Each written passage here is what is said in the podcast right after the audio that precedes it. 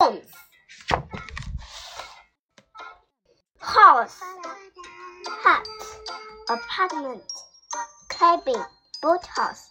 Igloo. Where do you live? I live in a house. Where is the house? It is a small country. Where do you live? I live in an apartment. Where is uh, the apartment?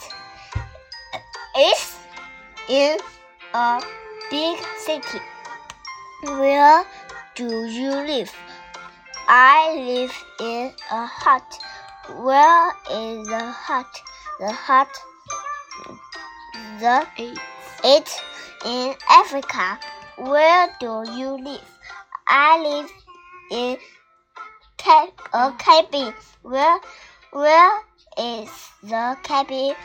It's in a forest. Where do you live? I live in a boathouse. Where is the boathouse? It's on a river. Where do you live? I live in a igloo. An igloo. Where is the igloo? It's in uh, the Arctic. Arctic.